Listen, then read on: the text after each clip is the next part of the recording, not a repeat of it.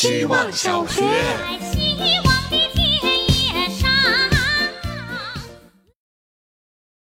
大家好，我是小陈默，我想大家都会喜欢我，因为沉默是金。现在是十一点四十五分，我刚刚结束了腾讯会议，我只有十五分钟了。不，打开键盘连上 Pad 用了一分钟，十四分钟，我要完成今天的作业。而我每当此刻总是文思泉涌，因为如你所知，压力就是动力。每当此刻，我总是肾上腺素飙升，灵台清明，不用降噪耳机，也不用管我萝莉装的助理辣眼睛。这也许是人类生存的本能。从第一个原始人类面对剑齿虎时，就存在于我们的基因中。那个原始人活下来了没有？我不知道，但我确信无疑的是，压力是一个好东西，它让我们不要懈怠，永远做好往前冲的准备。当然，除了一件事儿，那就是和一个漂亮姑娘聊天的时候，最好不要有压力，最好是风花雪月、云淡风轻，不会被逼着唱不喜欢的歌，不会被逼着说一些稀奇古怪的话和一些自己都知道没办法实现的承诺。但如你所知，这应该。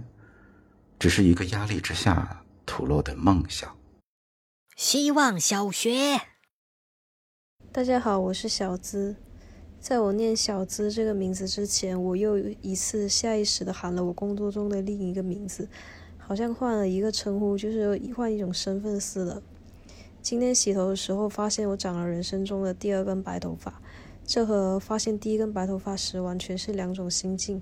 我开始设想，是不是也要开启无止境染头发的道路？是不是皮肤的弹性也要开始缺失了？原来这就是二十五岁的分水岭。都怪那些美妆广告给人带来的容貌和年龄焦虑。我发现，再漂亮的人都会容貌焦虑，比如一些现实生活中站在那就是全场焦点的朋友，都会觉得自己左右脸不对称。这也间接让我意识到，其实那些微小的差别都是自己强加给自己的。而后这种焦虑也就缓解了不少，但是我还是永远喜欢年轻。从我读高中的时候就喜欢年轻，希望我到下一个年龄段也能消除这种焦虑吧。希望小学，大家好，我是小浣熊。忍了几天，还是忍不住要谈谈零零后整顿叉叉叉这个话题啊。我是零零年出生，理论上也符合零零后的范畴，但是因为读书。年龄比较小，从小身边接触的都是九五后，看到零零后整顿职场也好，学术圈也好这个话题，都会发自内心觉得无语。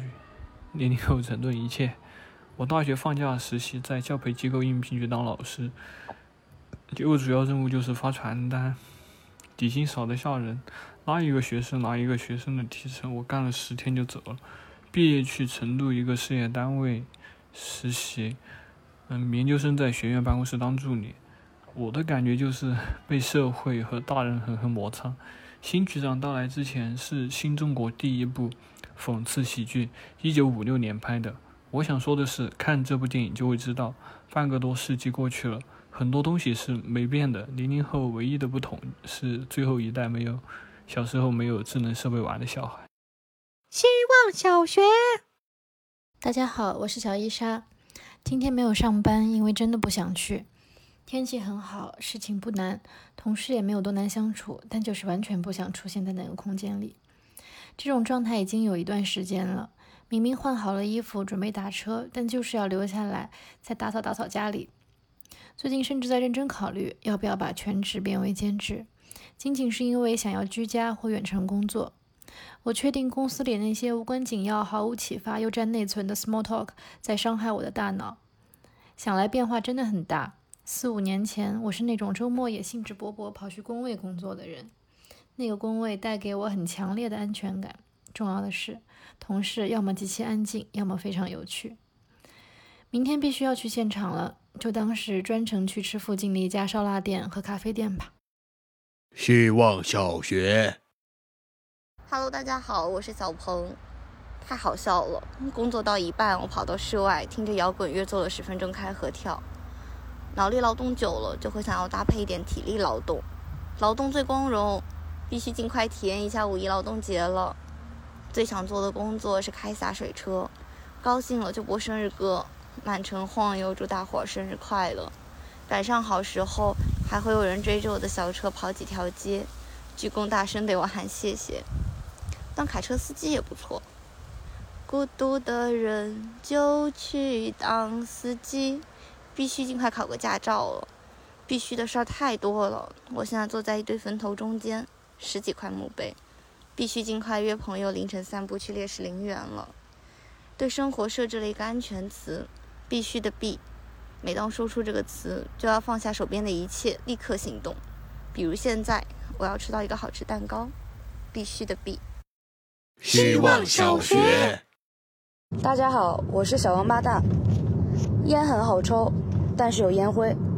酒很好喝，但是得碰杯；菜很好吃，但是得靠催；爱很有趣，但是也显微。世界上较为有趣的事情，背后都有着一定的代价。比如今天穿了拖鞋，就必须容许它走到踢里踏拉；再比如享受挣钱的快乐，就必须容忍甲方的各种压榨。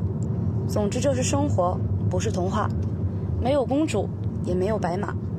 有的只是社苦处的苦哈哈，谁要是能从狗屁生活中感到一丝快慰，这才是顶呱呱。希望小学，大家好，我是小西瓜。今天下班又开会了，一个多小时还没结束，天越来越暗，好像从落日到完全变黑只是一个抬头。从窗户望去，街上的人越来越多，他们和我一样都在忙碌。一个是忙碌的奔向目的地，一个是忙碌的等待下班。有希望最让人绝望，望山跑死马。领导还在上面讲职场动物寓言，我猜离下班大概也不远了，但目前还是望不到头。深呼吸不行，眨眼也不行。时间可以被浪费，因为对宝贵的定义不同。只想回家，早点变成迪士尼公主。关空调和电脑的那一瞬间，心情比第二节数学临时调成美术的小朋友还迫不及待。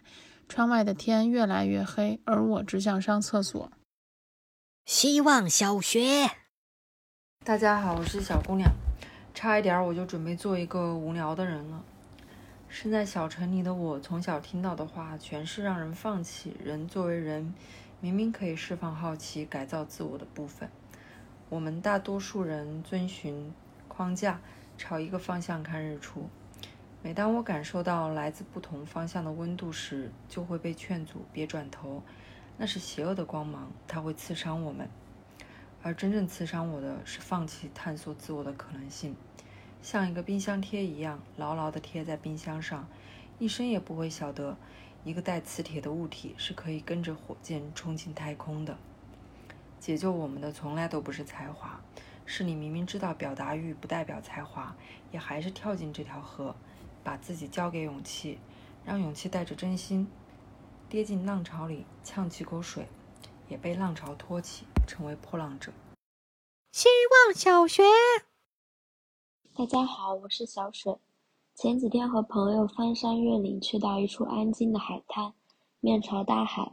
背后的山上有一个废弃的监测站，我们开始想象，这个监测站里驻扎着一个哨兵。哨兵在内陆长大，只在照片上见过大海的模样。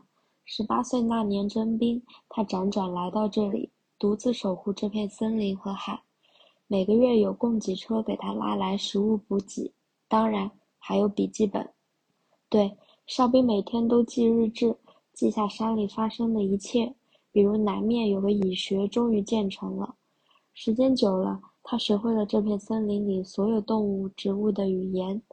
哨兵从未下过海，只是站在高高的瞭望塔上看着。几十年，他留下一屋子的日志本。在最后一天，哨兵听见了大海的呼唤，这是他几十年来第一次被浪花拍到膝盖。他渐渐向大海深处游去。希望小学。大家好，我是小长假。我最近每天都要吃苹果，从初中开始，我妈妈每天都会让我吃一个苹果，说是吃了对身体好。这个习惯持续到大学。我吃过很多苹果，颜色鲜艳，长得好看，但其实并不甜的，表皮有点干瘪，吃起来异常甜的，大小握在手里刚刚好的，要吃很多口才能吃完的。